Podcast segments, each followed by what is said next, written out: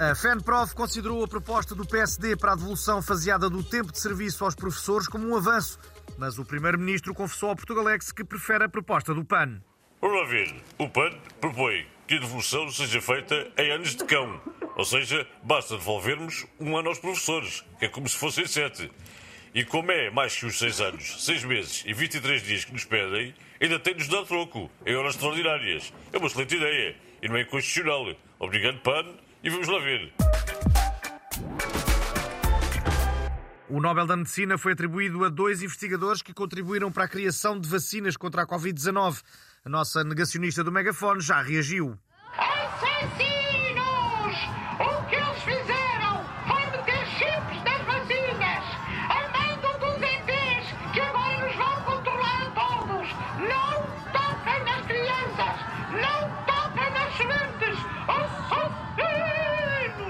O Portugalex sabe que o Nobel da Medicina esteve para ser atribuído a Marcelo Rebelo de Sousa pelo seu contributo para se perceber a relação entre a gripe e os decotes.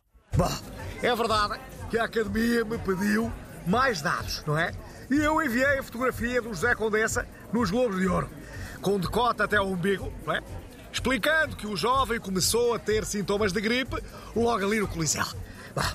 E também lhes contei que a minha avó me dizia sempre, minha avó dizia-me sempre para me agasalhar, para evitar as correntes de ar, para não comer laranja à noite e para pôr mostarda nos pés quando estivesse com o pingo no nariz. Bom, eles disseram o que eu pensar, mas acabaram por escolher os tais investigadores. Bom, olha, fica para a próxima. Ah, olha, já estou. Muito obrigado, Sr. Presidente. Vamos agora saber como está o trânsito em mais um.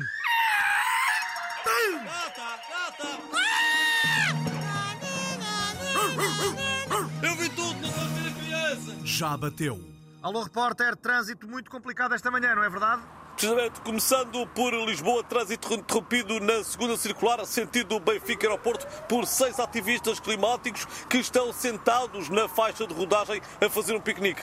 Na A5, sentido Cascais-Lisboa, há complicações ao quilómetro 12, eh, provocadas por uma família de ativistas climáticos que ali montaram as suas tendas eh, para pernoitar. E no eixo norte-sul, eh, o trânsito também está interrompido eh, por um idoso que circula em contramão e ouvir uma falda vem aos berros.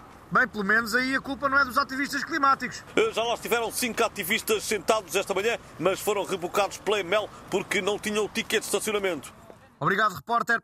Fica ainda o aviso aos ativistas climáticos. Quando invadirem as faixas de rodagem, andem devagar ou ainda são apanhados pelos radares de velocidade.